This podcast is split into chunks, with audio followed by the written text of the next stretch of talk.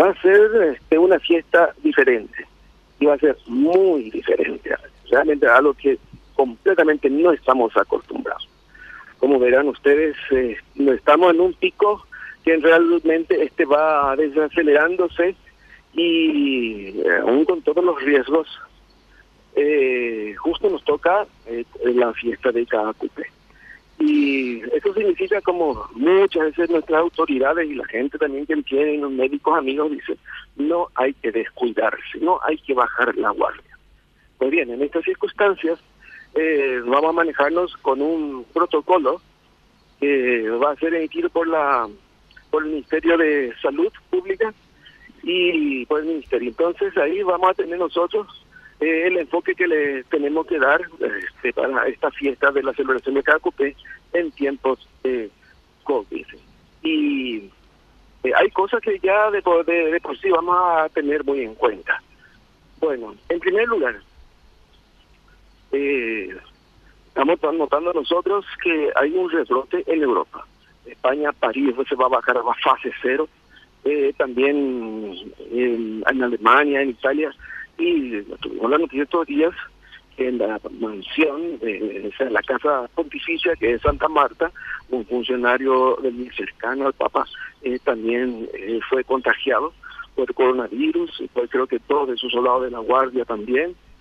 Bueno, nos estaban hablando de esto de que eh, hay un rebrote y si ese rebrote se eh, esta segunda oleada que se viene eh, puede ser eh, muy golpeando muy fuerte nuevamente. Entonces, viendo esto, esta situación, yo he visto la la fiesta que se celebró el, el 17 de octubre, eh, o digo el 13 de octubre en, en Fátima, Portugal, como ellos hicieron en modo COVID. Y fue muy interesante. Eh, teníamos también nosotros esa idea. Ellos hicieron de esta manera. Eh, en primer lugar fue agendado. Una fiesta como esa suele ser alrededor con alrededor de unas 800 mil a un millón de personas. Y este año ellos tuvieron solamente este, agendado 6 mil personas. Es demasiado grande la diferencia, pero precisamente por eso. ¿Cómo lo hicieron? La explanada ya es inmensamente grande. Entonces hicieron unos círculos en donde podía entrar allí una persona, con las distancias de vida de 2 a 3 metros que ellos suelen poner.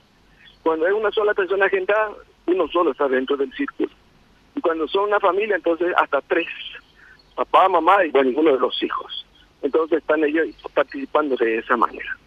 Y así salió bastante bien. Eh, aquella la liturgia fue hermosa, muy linda, mensaje todo. Nosotros también estamos pensando, porque el protocolo más o menos ya nos está diciendo también este la misma cosa. Vamos a hacer eh, de la misma manera. Van a ver, va a ser agendado. Y va a haber aquí en la plana unos puntos del tamaño de un pomelo que me está indicando ahí va a estar este, una persona. Y va a ser de la misma manera, con cabida no sabemos si es para cuántas personas, mil, mil quinientas, eso lo, vamos a ver.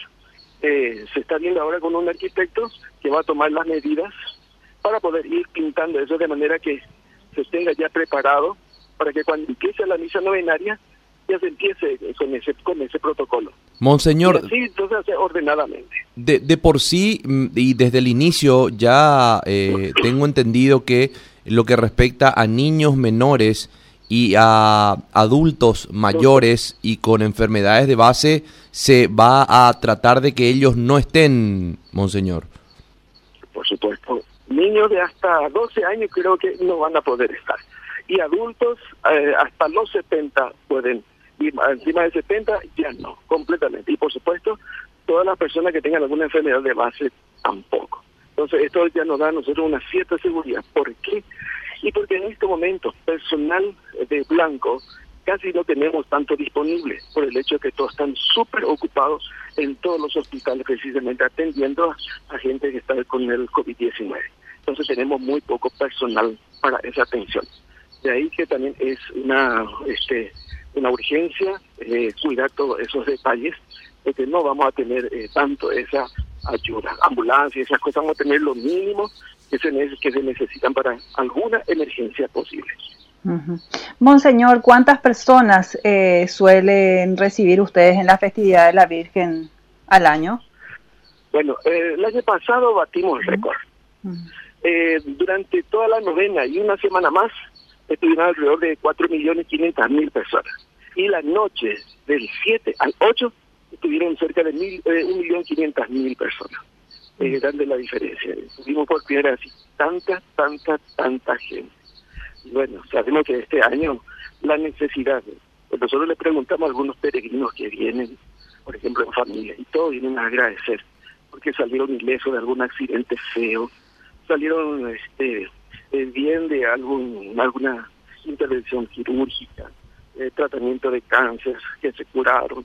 Eh, hay muchos motivos por el cual la gente quiere ver y quiere agradecer. Entonces le pedimos a ellos que vengan ya antes de que comience la misa novenaria, que pueden participar, así un poco más libres, porque no son muchos.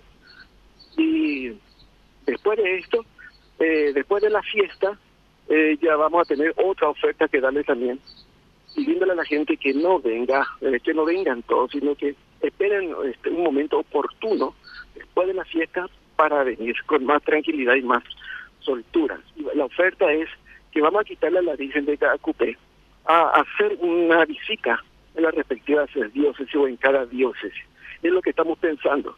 En la próxima asamblea de los obispos voy a proponer para que, si los obispos aceptan, entonces que preparen eh, el ambiente y el lugar donde va a estar o por donde qué parroquia va a recorrer la Virgen durante 10 a 12 días más o menos. Y allí la gente, entonces, este, los hijos de la Virgen María puedan salir a verle, sentirle, agradecerle así como, como si fuera personalmente. Y eso también va a ayudar mucho para que eh, no sea un, como una especie de bomba de tiempo el hecho de que no puedan venir eh, a, la, este, a ver a la Virgen aquí en Cascupé los fieles. Qué gusto escuchar eso, eh, padre, que la Virgen haga este recorrido y de esa manera también la gente espere en su comunidad y no eh, vaya masivamente hasta acá Cupé. Eh, el protocolo en sí también va a ser eh, con agendamiento, Monseñor, la participación del 7 y 8 de diciembre de las misas. Sí, sí, todo, todo va a ser agendado, todo va a ser por agenda. Así también hicieron este, las otras basílicas este, europeas con agendamiento. Entonces yo se sabía dónde estaban ubicadas la gente, en qué parte, en qué círculo, etcétera. Y nosotros también aquí. Vamos a exhortarles a ellos, eh, siempre reuniendo los tres requisitos principales. Tapaboca en primer lugar. Y no solo eso, vamos a pedirle que traigan dos, pues si por allí se pierde, se le quita o regala, que tenga otro tapaboca de reserva para no estar sin ella.